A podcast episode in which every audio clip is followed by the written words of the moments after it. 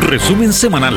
Le presentamos el resumen semanal con lo que destacó en la semana en Costa Rica y el mundo. Resumen semanal de Rescate Noticias CR. Gracias, buenos días. Iniciamos el resumen semanal de Rescate Noticias. A lo largo de esta semana hemos venido trabajando con seriedad y entusiasmo, notas eh, con temas que han sido pues agenda, la agenda de comunicación que se suscita eh, con los acontecimientos. Y bueno, aquí resumimos y eh, de inmediato vamos a hacer esta entrega, no sin antes indicarles que producto de la el encuentro que hubo binacional entre el mandatario Rodrigo Chávez y y don Cortizo de Panamá, eh, hubo dos acuerdos importantes. Uno, llamar a los jefes de Estado de Centroamérica para asumir con mayor seriedad y efectividad el problema de la migración. Y el otro, que se dotará de 200 buses eh, para que diariamente estén trasladando a los extranjeros que ingresan a través de la selva del Darién hacia Paso Canoas, eh, para que no se queden en ese punto comercial de Paso Canoas, sino que de una vez pasen al CATIEN, que es el Centro de Atención al Migrante, y de ahí se valoran y de manera legal son pasados a la frontera norte en Peñas Blancas, de manera que eh, se evite el caos que se ha estado produciendo en esa comunidad costarricense, en Paso Canoas, y bueno, se les ayuda con, con este viaje, tiene un costo de 40 dólares, poco cercano a los 20 mil colones, pero sabemos que mucho migrante llega ya sin dinero a ese punto, pero eh, hay siempre problemas de recursos y bueno, a partir de Peñas Blancas pues podrán continuar su viaje hacia el norte. Sin mayor preámbulo, vamos con Uriel Dávila Ordeñana y el detalle de las informaciones. Adelante, Uriel. Gracias Bernie. Iniciamos el resumen semanal de Rescate Noticias como todos los domingos de 8 a 8 y 55 de la mañana. Por supuesto aquí a través de la FM de Costa Rica, Radio Actual 107.1, la FM de Costa Rica. Esta semana abarca de lunes 2 al viernes 6 de octubre del 2023. En nuestra sección Rescate Vida, hoy Luz Damaris Vargas expone la importancia de ser verdaderamente dichoso, según la santa y sabia palabra de Dios. En nuestra sección a fondo transmitimos parte del informe del presidente de la República, Rodrigo Chávez Robles, tras el criticado Consejo de Seguridad convocado esta semana, al cual, según autoridades judiciales, acudieron con grandes expectativas, pero al final ni siquiera una bicicleta ofreció el Poder Ejecutivo para combatir el crimen. En la apertura de la campaña para las alcaldías y demás puestos en las municipalidades, el Tribunal Supremo de Elecciones exhortó a los servidores públicos, pero en especial al gobierno, a ser imparciales frente al proceso electivo venidero. Gustavo Román, vocero de la entidad, se refiere a ese y otros temas tras la sesión solemne el recién pasado miércoles. Para sugerencias y reportes, nuestro número de redacción es el 8831-6570. 8831-6570 de Rescate Noticias CR. Por supuesto, las notas más destacadas de Costa Rica y el mundo en el resumen semanal de Rescate Noticias CR por Radio Actual 107.1, la FM de Costa Rica. La clave está en el movimiento. Todas las personas adultas deben realizar al menos 30 minutos diarios de actividad física para obtener beneficios en la salud. Camine para fortalecer sus huesos y músculos. Corra para cuidar su corazón. Baile le ayudará a mantener su salud mental. Muévase. La actividad física es esencial para mantener saludable el corazón, el cuerpo y la mente. Realícela. Caja Costarricense de Seguro Social. Históricamente, el INA ha sido y sigue siendo la llave del progreso, pero además es innovación, capacitación, formación, emprendimiento, desarrollo, oportunidades, ingenio, talento, empleabilidad, productividad, habilidades, tecnología, liderazgo, futuro. INA, tecnología e innovación para la empleabilidad. ¿Te gustaría promocionar tu pyme por medio de audio y video para su difusión por Facebook, WhatsApp y Radio Actual 107.1 FM, cobertura nacional? Te estamos buscando. Hacemos todo lo necesario para lograr darte a conocer, mejorar tus ventas, potenciar tus campañas digitales en audio y cuña radial, mejorar tu imagen ante el público a nivel nacional Grítale al mundo lo que haces. Nosotros te ayudamos. Estos son algunos beneficios. Te redactamos el anuncio, grabación con locutor profesional, producción de una cuña comercial, entrega en 24 horas, difusión a nivel nacional. Comunícate con nosotros. WhatsApp 6061 5499 con Uriel Dávila. Con Uriel Dávila. La actualidad del país y el mundo con la noticia resumida y veraz. Escúchenos de lunes a viernes con avances cada hora. Rescate Noticias CR por esta frecuencia. Resumen semanal de Rescate Noticias CR. El día lunes compareció ante los diputados el empresario Bernal Jiménez, quien presuntamente fue beneficiado por el gobierno de turno con la denominada Ruta del Arroz, luego de que el Poder Ejecutivo decidiera bajar radicalmente el porcentaje en los aranceles para la importación de ese producto. No obstante, en una de las respuestas afirmó que él no tuvo ganancia alguna con la citada medida de bajar los aranceles. Por otra parte, argumentó que durante la campaña de Rodrigo Chávez Robles, él aportó más de 30 millones de colones como donación y conoció que miembros del partido que impulsaba al candidato manifestaron que dichos recursos ingresaron como compra de bonos, lo cual no es cierto. Era como una intención de que no se supiera que estaba donando, señaló ante los legisladores. Jiménez también dijo que aportó recursos para ayudar a un cambio positivo en el país, no para generar lucro. A dos días de que el Tribunal Supremo de Elecciones hiciera la convocatoria oficial a elecciones municipales, el ambiente político se mantenía caliente. Durante el fin de semana hubo hechos que provocaron tal estado. Uno de ellos, las declaraciones del conocido dirigente político, ahora en las tiendas del partido Aquí Costa Rica Manda, Douglas Altamirano, quien dijo que el proceso de cara a la campaña por las municipalidades tenía injerencia del presidente Rodrigo Chávez por lo que el Partido Liberación Nacional, PLN, planteó una denuncia por presunta beligerancia política contra el mandatario. Por otro lado, cerca de 30 liberacionistas de Limón renunciaron a esa agrupación tras considerar que líderes del partido estaban tratando de imponer postulaciones. El PLN anunció que ya sabían de dicha actitud, por lo que en tiempo acudieron a miembros suplentes que fueron debidamente designados ante el Tribunal Supremo de Elecciones.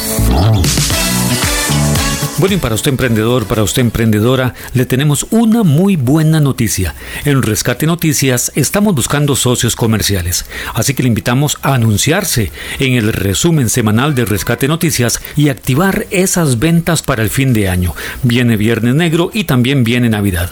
Prepárese para recibir las vacas gordas. Consulte el precio PYME al 6061 5499 6061 5499 de Rescate Noticias. Le brindamos asesoría en su emprendimiento para que se escuche a nivel nacional. Resumen semanal de Rescate Noticias, domingos de 8 a 8 y 55 minutos de la mañana, por supuesto a través de 107.1 Radio Actual, la FM de Costa Rica.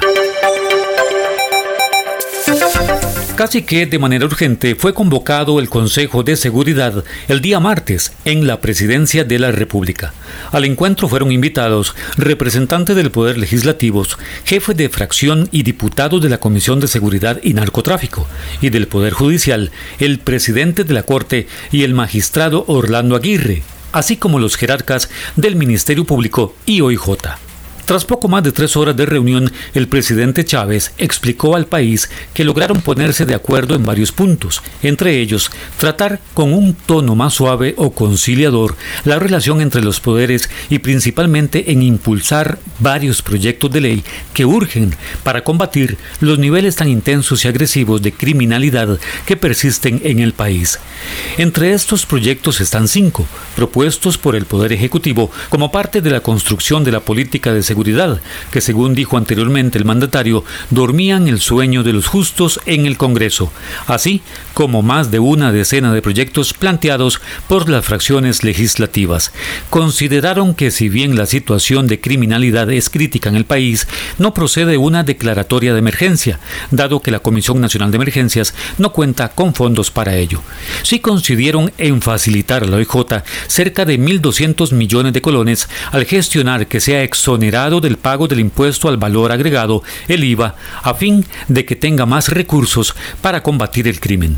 El mandatario Chávez puso nuevamente varios ejemplos de implicados en crímenes y que han quedado excarcelados pese a su peligrosidad, a lo que el jerarca del Poder Judicial, Orlando Aguirre, explicó que por su parte no mencionó casos específicos y recordó que los funcionarios judiciales no actúan con discrecionalidad, sino en cumplimiento del ordenamiento jurídico.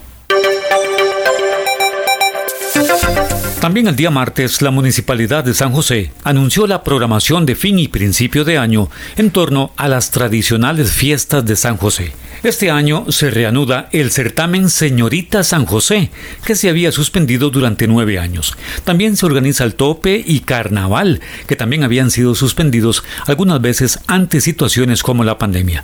Johnny Araya, alcalde capitalino, recordó que tanto estas actividades como las propias del campo ferial, los toros y demás forman parte de la celebración de los 200 años, el bicentenario de la ciudad de San José.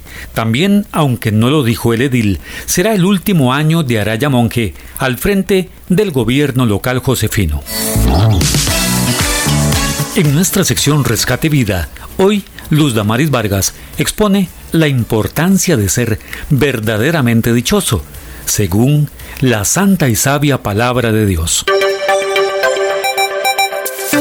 Gran indignación provocó principalmente entre familiares las medidas cautelares que impusieron los tribunales a un nicaragüense de apellidos Pérez Sandoval, quien sustrajo a una menor de escasos cuatro años de edad en Concepción de la Jolita el pasado fin de semana y luego fue detenido con la menor a unos tres kilómetros del sitio tras el revuelo que provocó el rapto entre vecinos y autoridades de la zona. El juez a cargo no dictó prisión preventiva, sino que debía presentarse a firmar cada 15 días, lo que en opinión de los familiares le habría permitido evadir el proceso judicial. Se le investiga por sustracción de menor. La menor quedó sola durante algunos minutos cuando su padre se dispuso a buscar su billetera tras caminar con la pequeña en vía pública. El sujeto fue observado por transeúntes cuando se apropió de la víctima y además el hecho quedó grabado en video.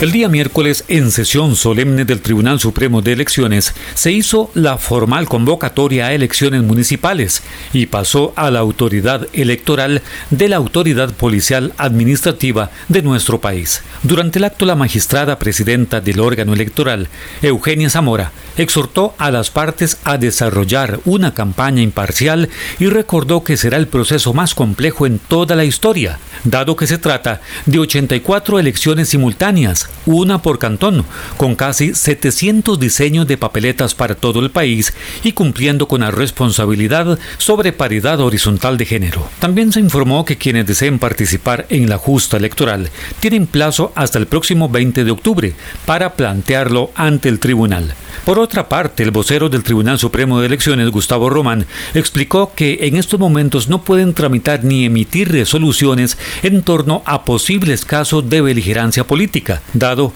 que hay una gestión ante la Sala Cuarta que lo impide y además faltan dos magistrados para conformar la oficina especializada a cargo de este tema. Román hizo un llamado a la Corte Suprema de Justicia a nombrar cuanto antes los dos magistrados faltantes. En la apertura de la campaña para las alcaldías y demás puestos en las municipalidades, el Tribunal Supremo de Elecciones exhortó a los servidores públicos, pero en especial al gobierno, a ser imparciales frente al proceso electivo venidero. Gustavo Román, vocero de la entidad, se refiere a ese y otros temas tras la sesión solemne el recién pasado miércoles. Gracias y tras la solemne sesión del Tribunal Supremo de Elecciones, eh, vamos a escuchar al vocero del tribunal, don Gustavo Román. Bueno, yo diría que los más significativos a nivel normativo es que tendremos paridad en todos los cargos de representación popular municipal, ya no solamente las listas eh, plurinominales, sino también los cargos uninominales. ¿A qué me refiero con esto? Alcaldías, intendencias, y sindicaturas. Ese es un cambio muy importante que sin duda alguna redundará en una mayor participación política de las mujeres y eso es una fortaleza de la democracia costarricense. Y el segundo cambio importante también es la restricción de algunos puestos municipales de elección popular, la más significativa que es a los alcaldes, pueden ocupar sus cargos solamente dos periodos de manera consecutiva. Si ya han sido reelectos una vez, deben esperar ocho años para ocupar para aspirar nuevamente a ocupar la alcaldía o cualquier otro cargo de representación popular en las municipalidades. Eso hace que sea competencia más abierta, más vibrante, esperamos, en los diferentes cantones del país, a que estamos eh, llamados a participar. 84 cantones eh, y una cantidad enorme, centenares de distritos, 491 distritos para elegir representantes. Los partidos ya están inscritos, ¿verdad? A partir de aquí eh, viene el plazo para que se inscriban las candidaturas y cuánto tiempo tienen. Hoy justamente inicia el plazo de inscripción de candidaturas que vencerá el 20 de octubre. Los partidos llevan meses realizando procesos de asambleas para la designación y para la ratificación de las candidaturas que cada uno va a proponer a la ciudadanía. Pero el plazo para presentarlas al tribunal son estas próximas semanas, repito, hasta el 20 de octubre. Y la administración electoral iniciará un proceso muy minucioso, pero que tiene que ser también muy ágil, de revisión de todas esas nóminas presentadas por los partidos políticos para verificar que las personas que están proponiendo cumplen de manera individual con los requisitos que tienen que cumplir para acceder a esos cargos, pero también que los conjuntos de las nóminas cumplan con los requisitos de paridad. ¿Cuándo será la fecha límite? Son las alcaldías que se tienen que renovar obligatoriamente o los alcaldes que no pueden pues permanecer en su cargo, si, tiene el dato, se lo recuerdan. Son más de 40, es una cantidad muy significativa eh, a partir de recomendaciones sobre todo de la Organización de Estados Americanos. Hubo una respuesta sensible de la Asamblea Legislativa en esa dirección, emitiendo esta, esta nueva norma, eh, que sin duda alguna, como decía antes, abre todavía más la competencia por distintos cargos en, en los cantones, porque no son solamente los alcaldes, también las personas que ocupan otros puestos. Lo que es que la limitación más absoluta es para las personas que ocupan las alcaldías. usted decía que eh, el Tribunal Supremo de Elecciones va a entrar en un proceso de revisión de las candidaturas. ¿Cuándo va a ser esa fecha plazo para ya definir quiénes sí están y quiénes no? Bueno, el cierre, como les decía ahora, es 20 de octubre.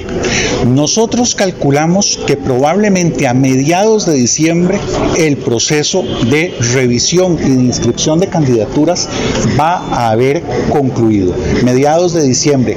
Esto es importante decirlo porque nosotros seguimos plazos que se van sucediendo uno tras otro.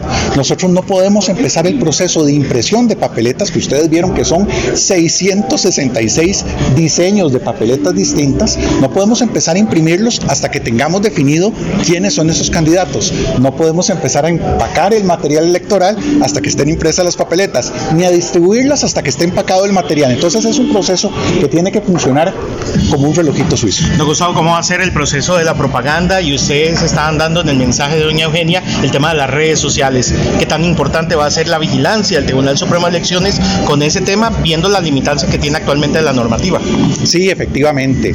Vamos a ver, la regulación de propaganda es la conocida por ustedes, está sometida a un régimen de transparencia. Los partidos políticos, por supuesto, tienen todo el derecho y además es saludable que comuniquen a sus cantones, a sus electores potenciales, cuáles son sus propuestas, quiénes son las personas que aspiran a los cargos. Pero el dinero que ingresa a esas campañas electorales para realizar ese trabajo de propaganda debe ser transparente. Los costarricenses tienen derecho a saber quién está invirtiendo dinero en las campañas electorales. Y eso con ustedes, con los medios tradicionales, está bastante bien resuelto, porque ustedes nos informan a nosotros las tarifas de prensa, radio y televisión. Nosotros además tenemos un sistema de monitoreo. Los partidos políticos deben reportar sus gastos y nosotros cruzamos esa información para verificar que es fiable. No pasa así en los espacios digitales, en los motores de búsqueda, en las redes sociales, en los servicios de streaming, porque no están siendo leales con las democracias de los países de América Latina ni de ningún país del mundo. No están transparentando, están siendo opacos respecto de la inversión propagandística en sus plataformas. Y tienen que saber los costarricenses que le hacen un daño a la sociedad y a la democracia con ese comportamiento. voto electrónico? ¿Dónde está? El Tribunal Supremo de Elecciones tiene un mandato en la legislación electoral desde hace muchos años de explorar estas alternativas y ustedes han sido testigos a lo largo de distintos procesos electorales que el Tribunal ha estado evaluando eh, opciones de ejercicio eh, del voto electrónico, siempre con la prudencia de que sea un voto seguro, fiable y rastreable respecto de la voluntad del elector. Es posible, cabe la posibilidad de que en esta elección, en una cantidad acotada de juntas receptoras de votos, quizá unas 500 juntas receptoras de votos, el tribunal implemente nuevamente, como ya lo ha hecho en procesos electorales anteriores, un plan piloto para probar unas herramientas específicas en las cuales los electores, por un lado, se identificarían ante la Junta Receptora de Votos, no solamente con su cédula de identidad, sino también con un lector de sus huellas eh, dactilares. Esto haría más eficiente y más rápida la identificación del, elector. Y también votarían en una papeleta electrónica, en una pantalla que les mostraría los, eh, las opciones para los distintos cargos y les imprimiría un, un registro físico, material, un papel, donde dice cuáles son esas opciones que esa persona eh, hizo. Y esa papeleta, ese documento en papel que imprime la máquina, las personas la depositarían en, en la urna. Don Gustavo, yo quería preguntarle, eh, bueno, ya el padrón se, se, se cerró, eh, reiterar eso, y también, ¿qué pasó con, con, la gente a la que tanto se le estuvo llamando, la gente joven, al final cómo quedaron esos números? Bueno, no tenemos el cierre todavía porque cerró ayer en la tarde, efectivamente, como usted dice, hicimos un esfuerzo muy grande por llamar a las personas, no solamente a empadronarse, sino también a cambiar su domicilio electoral cuando hubiera cambiado, para que pudieran votar cerca de su casa y sobre todo, no por un asunto solamente de comodidad del elector, sino también para que el resultado de su decisión electoral impacte el lugar donde vive, el pedacito de Costa Rica donde cada uno y cada una eh, vive. Y precisamente por eso el Tribunal Supremo de Elecciones y sus 32 oficinas regionales trabajó durante los fines de semana anteriores y además en un horario extendido entre, eh, entre semana. Ya ese llamado no va porque el padrón electoral cerró el día de ayer y como bien dice usted Yesenia, eh, no ingresa ninguna persona. Sí salen personas. Las personas que fallecen, lamentablemente de aquí al día de la elección, el Tribunal Supremo de Elecciones hace un peinado eh, riguroso. Tenemos uno de los padrones electorales más limpios del mundo. Incluso el fin de semana de las elecciones estamos en comunicación con los hospitales en el, en el país para hacer esa, esa limpieza, pero ya no ingresarán nuevos electores. Don Gustavo, doña Eugenia hizo un llamado a la imparcialidad en su discurso. Yo le pregunto a usted sobre beligerancia política. ¿Tendremos un tribunal proactivo o estará a espera de denuncias? Bueno, hoy ustedes como miembros de la prensa informaron la situación eh, jurídica y de facto en que se encuentra la sección especializada del Tribunal Supremo de Elecciones. ¿Qué es la sección especializada? es el órgano de tres magistrados y magistradas del tribunal que estudia, analiza los casos de beligerancia política. En este momento no puede funcionar ese órgano por dos razones. La primera, porque hay una acción de inconstitucionalidad interpuesta, obviamente ante la sala constitucional, que le impide a la sección especializada del tribunal dictar resoluciones finales sobre estos temas. Pero además tenemos una carencia de magistrados suplentes, porque se pensionó el magistrado Fernando del Castillo Rilloni y porque una magistrada suplente que era doña Seti Bou Valverde, ahora fue designada por la Corte Suprema de Justicia como magistrada propietaria del Tribunal Supremo de Elecciones. Nos quedan entonces solamente dos magistrados suplentes, don Hugo Picado León y doña Luz Retana Chinchilla. Y con dos personas no puede sesionar ese órgano. De modo que comunicamos hace algún tiempo, hace algunas semanas, a la Corte Suprema de Justicia la importancia de que eh, se acelere lo más eh, posible el proceso de escogencia de dos magistrados o magistradas suplentes del Tribunal Supremo de Elecciones. De momento esas dos denuncias que se han presentado en contra del mandatario Chávez, una por palabras de, don Gustavo Román como vocero del Tribunal Supremo de Elecciones tras la sesión eh, solemne de convocatoria a elecciones y del paso de la fuerza pública y de las autoridades de nuestro país a eh, manos del Tribunal Supremo de Elecciones. Continuamos con más. Adelante. En nuestra sección a fondo, transmitimos parte del informe del presidente de la República, Rodrigo Chávez Robles, tras el criticado Consejo de Seguridad convocado esta semana, al cual, según autoridades judiciales, acudieron con grandes expectativas, pero al final ni siquiera una bicicleta ofreció el Poder Ejecutivo para combatir el crimen. Como un balde de agua fría cayó el contenido de un oficio enviado por el Consejo Nacional de Producción, CNP, esta semana a los pequeños y medianos productores de arroz en el sentido de que no se les comprará más ese producto.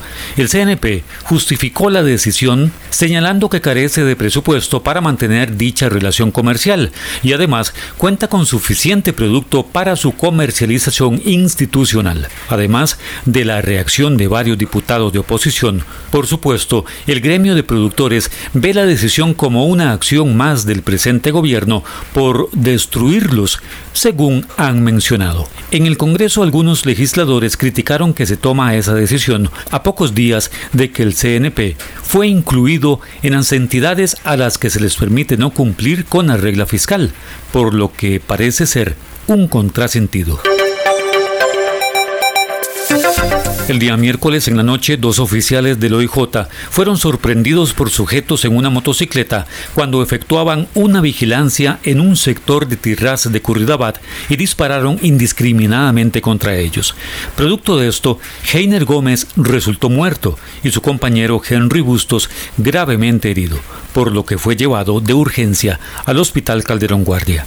La situación movilizó todo un operativo en la zona, con auxilio de la fuerza pública, y poco después fueron detenidos dos sujetos, entre ellos un menor de escasos 17 años de edad, como presuntos autores del grave hecho.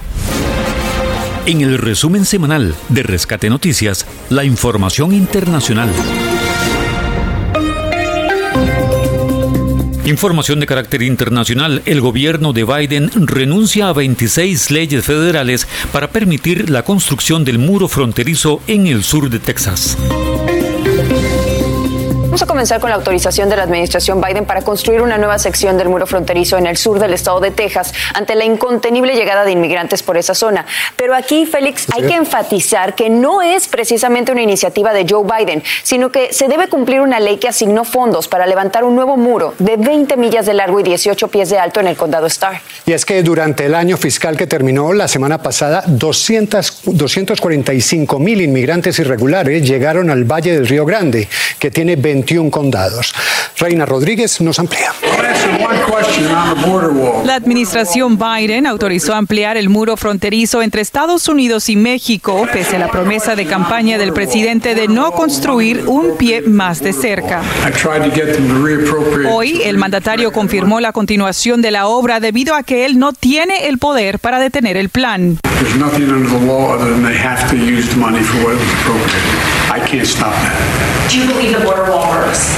No. Aún así, su gobierno anunció que anulará 26 leyes federales para permitir la edificación de la barrera en el sur de Texas. ¿Por qué invertir tanto dinero en algo que vemos que no es la respuesta? El secretario de Seguridad Nacional, Alejandro Mayorkas, dijo que actualmente hay una necesidad inmediata de construir barreras físicas y carreteras en las inmediaciones de la frontera de Estados Unidos para impedir la entrada de indocumentados por las zonas que involucran el proyecto. There is no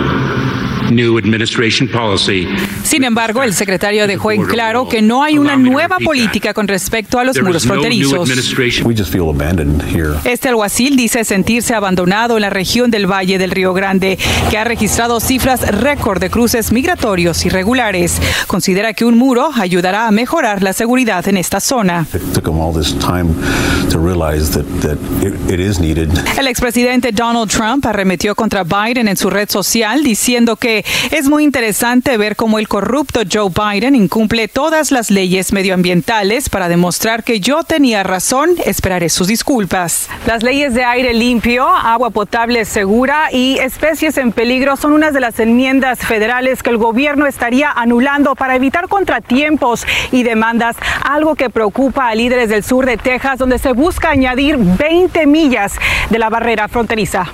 Aunque no se ha publicado mapas del proyecto, el juez del condado Starr dice que la obra empieza en la presa Falcón al sur de Salineño. Si lo van a hacer, pues sí queremos tener eh, voz en, lo que se va a hacer. El presidente mexicano calificó la decisión de Estados Unidos como un retroceso, afirmando que la construcción no resolverá la crisis migratoria. Eso no resuelve el problema. Eh, hay que atender las causas. En McAllen, Texas, Reina Rodríguez, Univisión.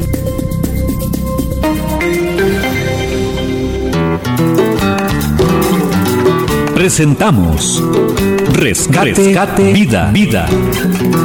Un espacio de reflexión que exalta la presencia del Señor Jesucristo. Rescate Vida. Los consejos bíblicos, las promesas y enseñanzas de la palabra de Dios son tratados aquí en Rescate Vida para bendición de todos.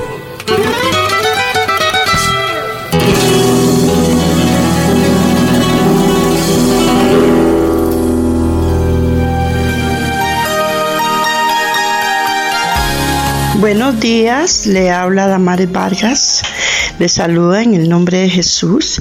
Quisiera compartir este, las palabras de Jesús en el Sermón del Monte sobre las bienaventuranzas. Creo que Jesús, este, iniciando eh, su ministerio, eh, no siempre tuvo presente eh, la necesidad del alma de las personas y yo quisiera este enfatizar con estas palabras de Jesús la importancia de lo que Jesús más bien verdaderamente lo que a, Jesús le importa de usted y de mí. Cierto que hay muchas necesidades en nuestra vida, pero hay algo muy importante que se llama el alma. Y creo que eh, el Señor, el Señor toma en cuenta al, al hablar sobre el sermón del monte, esta necesidad que nosotros tenemos de en nuestra vida. Y vamos a leer un momentito el Sermón del Monte. Jesús le habló a la multitud y se sentó y habló a sus discípulos y, también este, a la multitud. Veamos a ver qué es lo que Jesús le, dice a, a, estas personas en, en Mateo 5. Dice, bienaventurados, dichosos es lo que quiere decir Jesús, los pobres en espíritu, porque de ellos es el reino de los cielos. Dichosos los que lloran porque ellos recibirán consolación. Dichosos los mansos, porque ellos recibirán la tierra por heredad. Dichosos los que tienen hambre y sed de justicia, porque ellos serán saciados. Dichosos los misericordiosos, porque ellos alcanzarán misericordia. Dichosos los de limpio corazón, porque ellos verán a Dios. Dichosos los pacificadores, porque ellos serán llamados hijos de Dios. Bienaventurados, dichosos los que padecen persecución por causa de la justicia, porque de ellos es el reino de los cielos. Dichosos sois cuando por mi causa os vituperen y os persigan y digan toda clase de maldición contra vosotros mintiendo. Gozaos y alegraos porque vuestro galardón es grande en los cielos, porque así persiguieron a los profetas que fueron antes de vosotros. Qué palabra más preciosa. Si nosotros nos ponemos a ver en estas palabras de Jesús, hablándole a la multitud y a los discípulos, creo que en este tiempo necesitamos, al igual que estas personas que estaban escuchando este mensaje, Hoy necesitamos nosotros este, venir a Jesús y oír estas palabras a través de, las escrituras. Hoy Dios le está dando a usted la oportunidad a través de esta radio hablarle que eh, dichoso es usted. Ahora, yo, me, yo le hago una pregunta y me hago una pregunta. ¿Qué es lo que le hace a usted dichoso en este mundo? ¿Qué es lo que nos hace dichosos en este mundo? yo he oído expresiones de personas que compran un carro y otro le dice dichoso. Dichosa, qué casa más linda. Pero verdaderamente, ¿qué es lo que lo hace a uno dichoso? Yo creo que fueron estas palabras de Jesús lo que lo hace a uno dichoso. Porque si Dios, el Señor eh, le agrada bendecirnos. El Señor le agrada que usted tenga un buen carro, le agrada que usted tenga una buena casa, le agrada que usted tenga eh, este, cosas bonitas, porque ese es Dios, Dios es un Dios de bendición. Pero poner el corazón en las cosas materiales es muy triste, porque primeramente aquí si leemos en este pasaje donde dice que gozaos y alegraos, porque vuestro galardón es grande en los cielos, es que estas palabras de Jesús, de la bienaventuranza. Estas palabras son las que verdaderamente nos va a, dar satisfacción espiritual. Y un día vamos a heredar el reino de los cielos. Pero si nos afanamos a esta tierra, en las cosas materiales, vamos a, tener esas necesidades en nuestra vida espiritual. Yo creo que Jesús lo que, lo que verdaderamente habló a estas personas es, ustedes no son dichosos si ponen su corazón en otras cosas que no sean estas. Practiquen estas cosas. Practiquen el hacer misericordia. Practiquen en, en en llorar por lo que verdaderamente se tiene que llorar. Practiquen esas cosas de limpiar su corazón. Dichoso el de limpio corazón. Porque ¿de qué le sirve al hombre ganar el mundo si pierde su alma? Dice la palabra. ¿De qué le sirve al hombre? Muchas veces nosotros nos saciamos, nos queremos saciar de bienes, nos queremos poner nuestro corazón en las cosas materiales de este mundo. Y eso no nos va a hacer dichosos. Dichoso es aquel que busca las cosas espirituales, el reino de los cielos. Un día nosotros vamos a dejar esta tierra porque no somos eternos. Vamos a dejar esta tierra eh, y vamos a ir si hay una eternidad en los cielos. Pero Aquí en la tierra nada es eterno. La palabra de Dios dice que no hagamos tesoros en la tierra donde la polilla viene y, se lo, destruye. Hagamos tesoros en el cielo, donde ahí vamos a disfrutar lo que verdaderamente es es ser dichoso. Hagamos tesoros en el cielo. Y usted se puede poner a pensar en este momento al oír este programa. ¿Y cómo hago yo tesoros en el cielo? Lea la Biblia, ore, hable con Dios. Lea libros edificantes, espirituales. Vaya a una iglesia. Escuche la palabra. Escuche personas sabias que le puedan dirigir, que le puedan ayudar, que personas buenas. Acérquese a personas que a usted lo puedan edificar, que a usted lo puedan ayudar espiritualmente. Busquemos en estos tiempos la dichosidad para nuestras vidas. Busquemos en este tiempo lo que verdaderamente le interesa a Dios para nuestras vidas. Las bienaventuranzas es un pasaje en Mateo 5. Le invito, si usted tiene una Biblia en su casa, usted puede meditar en este en este sermón del monte. Dios me los bendiga y les recuerdo lo importante para Dios es su alma. Sí, van a venir cosas materiales para tu vida de parte de Dios. Dios da. Va a venir bendición para tu vida de parte de Dios y eso te va a traer paz. Pero va a ser las dos cosas. Vas a buscar el reino de los cielos. La Biblia dice que busquemos el reino de, las, de los cielos y todas las cosas vendrán por añadidura. Yo creo que Dios quiere bendecirte, pero quiere bendecirte primeramente en tu alma, en lo espiritual, porque un día te vas de esta tierra y aquí queda todo. Pero si hacemos tesoros en el cielo, ahí vamos a obtener la gran bendición. Que Dios me los bendiga.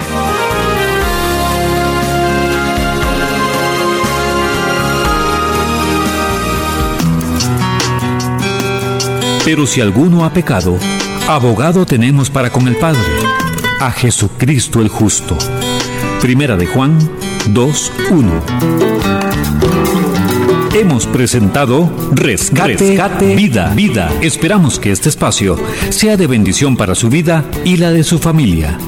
Rescate Vida.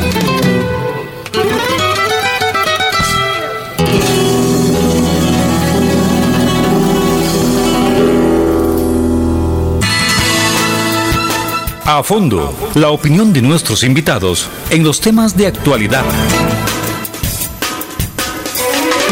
A fondo, comentarios, artículos editoriales, análisis y discusiones en A fondo, Rescate Noticias CR. En nuestra sección a fondo, transmitimos parte del informe del presidente de la República, Rodrigo Chávez Robles, tras el criticado Consejo de Seguridad convocado esta semana, al cual, según autoridades judiciales, acudieron con grandes expectativas, pero al final ni siquiera una bicicleta ofreció el Poder Ejecutivo para combatir el crimen. Gracias, buenos días. Eh, hoy vamos a dedicar este espacio a eh, el contenido que ha emitido la Presidencia de la República luego de la reunión del Consejo de Seguridad esta semana. Como hemos informado en los microinformativos, se cursó invitación a los eh, dos poderes de la República por parte del Poder Ejecutivo, al Poder Judicial y Poder Legislativo, a la Comisión de Seguridad y Narcotráfico y vamos a incorporar entonces este eh, espacio a eh, la explicación, la exposición de un resumen posiblemente de lo que se ha dado eh, este día aquí en Casa Presidencial. Rodrigo Chávez. Bien, escuchemos. Gracias, muy buenas tardes. Tal como ustedes saben hoy, estuvieron eh, varios de los jefes de fracción, el ministro de Seguridad, el ministro de Justicia, el señor magistrado de la Sala Tercera y eh, doña Gloria Navas, presidente de la Comisión de Crimen y Narcotráfico. Eh, reconocimos eh, que hay una situación de crisis en el tema de eh, los asesinatos, producto fundamentalmente de las guerras entre bandas criminales. Eso no justifican esos asesinatos, pero es la realidad de las cosas. creo que una conversación muy constructiva sobre que es necesario. Todos los tres poderes reconocimos que este es un momento de trabajar juntos con legislación y con acción policial y obviamente del Poder Judicial de llevar a cabo eh, las investigaciones criminales como le corresponde a la OIJ y a la Fiscalía, preparar los casos e implementar leyes nuevas.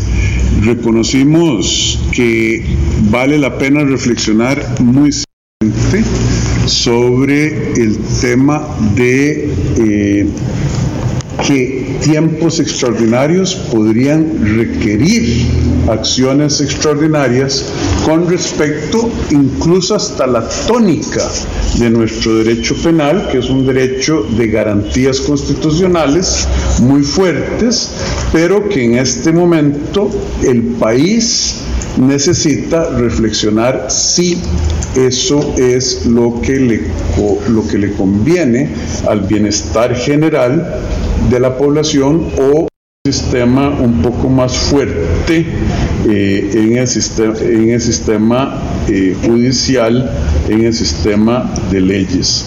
Hablamos de la necesidad de dedicar más recursos a esta eh, cruzada de tratar de apagar ese incendio de asesinatos. Muy sabiamente algunos de los participantes dijeron que el tema de la criminalidad es un tema muy complejo que va desde el sistema de oportunidades que da la sociedad, educación, salud pública, atención a la niñez a través del PANI, eh, cuando la gente se está haciendo adultos, situaciones de vulnerabilidad, etcétera, y que el mismo poder, eh, el sistema jurídico requiere una, un repensamiento y una revisión de arquitectura de largo plazo.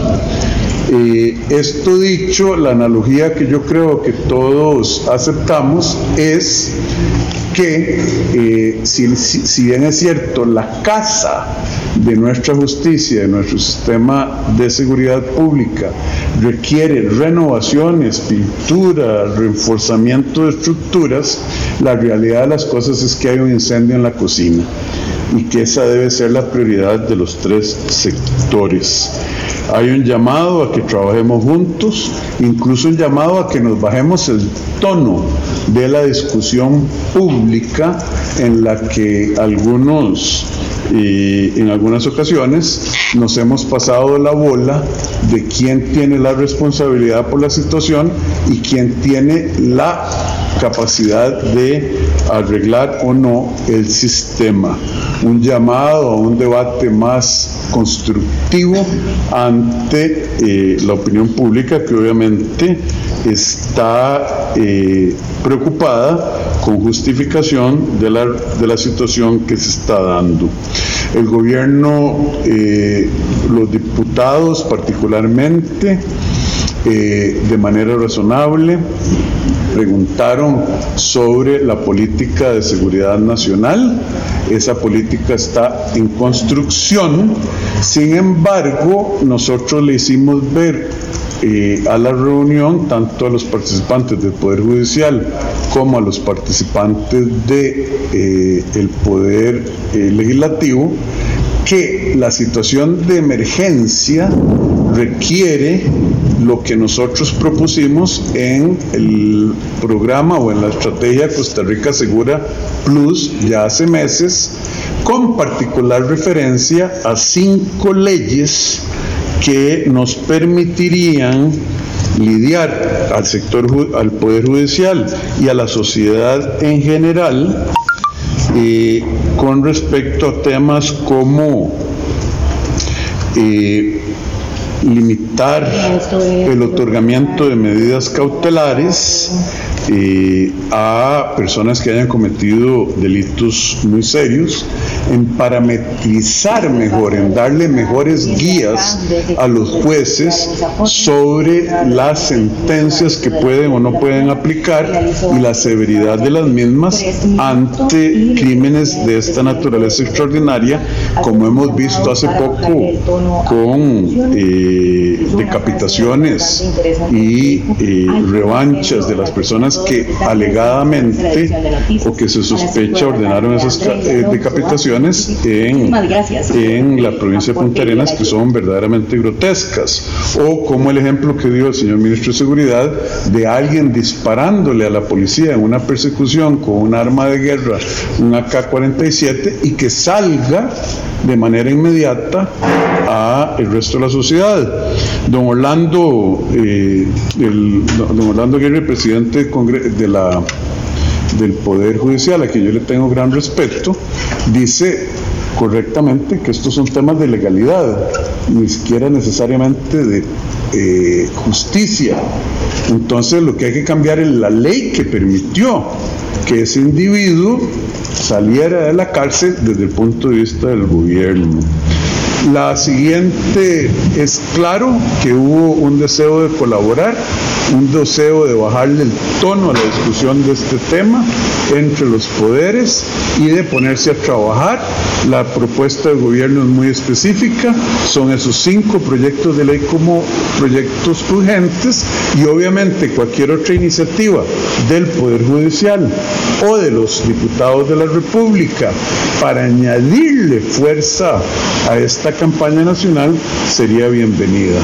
De nuevo, un gran, el próximo paso va a ocurrir el jueves en la Asamblea Legislativa, en una sesión de la Comisión de Narcotráfico y Crimen Organizado, Seguridad, y ahí tendríamos un acuerdo de una mesa de trabajo para que el Congreso pueda estudiar estos cinco proyectos de ley, nosotros entender los otros proyectos de ley que ellos tienen, pero dar un frente común contra esta tragedia nacional que estamos viendo. De nuevo un agradecimiento a Orlando. Eh, le cedo la palabra al señor magistrado presidente. Muchas gracias. Bien, escuchemos al presidente de la Corte Suprema de Justicia del Poder Judicial, magistrado Orlando Aguirre. Muchas gracias, don Rodrigo. Efectivamente, en esta reunión se habló en forma muy abierta acerca de la problemática que está viviendo la sociedad costarricense de la inseguridad ciudadana que todos conocemos, de lo que todos estamos conscientes como un verdadero problema. Como lo he dicho en otros momentos, el Poder Judicial ha venido eh, haciendo propuestas legislativas para ir afinando el sistema jurídico nuestro de tal manera que como poder eh, judicial podamos dar una respuesta más eh, eficaz en cuanto a estos problemas cuando nos llegan al poder judicial. Eh, hemos sido claros también y, en la reunión así lo, lo dejamos establecido que el resolver si una persona eh, pierde o no pierde la libertad es un tema de naturaleza legal, no es un tema político. De tal manera que nuestros jueces a la hora de resolver sobre las medidas cautelares que se solicitan deben hacerlo en forma ajustada al ordenamiento y desde luego de acuerdo con las interpretaciones que ellos eh, deban hacer en cada caso concreto. Eh, durante la reunión se expusieron eh, distintos temas sobre todo temas relacionados con la necesidad de establecer políticas eh, eh, específicas por parte del Poder Ejecutivo para enfrentar este problema y también sobre la necesidad de hacer reformas legislativas en relación con el sistema legal que actualmente nos cobija. Este sistema se creó hace eh, muchos años eh, como un sistema eh, garantista en momentos en que la realidad nacional era otra distinta a la que hoy tenemos. Por eso se hizo énfasis en que es válido hacer propuestas de reforma a ese sistema, a las leyes actualmente en vigencia, de tal manera que podamos ajustar el sistema a la realidad actual. Pero esto, eh, por supuesto, es una competencia de la Asamblea Legislativa. Y, entonces, pues lo, lo, que se eh, lo, que vale es entonces hacer esas propuestas. El Poder Ejecutivo insiste en en cinco proyectos que presentó en algún momento en la Asamblea, los cuales considera vitales como base para, una, para la ejecución de una política eh, eficaz en materia del combate de la inseguridad ciudadana. por parte de nosotros, Poder Judicial, eh, expusimos eh, los problemas que nos, que nos están afectando, eh, las necesidades del Ministerio Público, las carencias de la Policía Judicial y, este, y todos también expusimos nuestro compromiso para seguir trabajando en la propuesta de normas y trabajando en todo lo que sea necesario para contar con esas herramientas que se requieren para hacerle frente al problema de la inseguridad ciudadana. Yo Quisiera rescatar de esta reunión el compromiso de los tres poderes del Estado de trabajar conjuntamente en forma armoniosa en el, en el futuro. Yo pienso que es muy importante esto eh, porque eh, eso permite que haya un mejor diálogo y en consecuencia que el producto de las propuestas se pueda lograr de una mejor calidad. Eh, es importante, desde luego, el seguimiento que, tenemos que darle a esta, al resultado de esta reunión, de manera que no sea algo que se quede hoy aquí, sino que sea algo que realmente se proyecte en el futuro. Nosotros, Poder Judicial, lo expresamos en la reunión y lo reiteramos aquí. Compromiso de seguir trabajando y colaborando conjuntamente todos los poderes, con los otros poderes y con los organismos que tienen que ver con el tema del tratamiento de la seguridad ciudadana, de tal manera que podamos lograr lo que se puede lograr desde el punto de vista de lo que es el perfeccionamiento del sistema jurídico. Por supuesto que hay otros aspectos que son necesarios para atacar este problema, pero tienen que ver más que todo con acciones eh, policiales este, y de otra índole, como dicen, a nivel de la, de la calle, ¿verdad? Entonces, este, eso sería eh, de mi parte. Bien, palabras de don Orlando Aguirre, presidente del Poder Judicial. Eh, se baja el tono a la relación tirante que traía el gobierno de la República con eh, el Poder Legislativo, por ejemplo, ya eso es un avance. Y bueno, esperaremos resultados próximos. Por supuesto que el gran resultado será cuando veamos que baja la tasa de criminalidad, el número de muertos, que ojalá no haya más, pero la situación de violencia se sale estuvo eh, presente en esta parte es la que nos está quejando y de lo que se trata es de combatirla. Continuamos con más en este resumen semanal de Rescate Noticias. Adelante.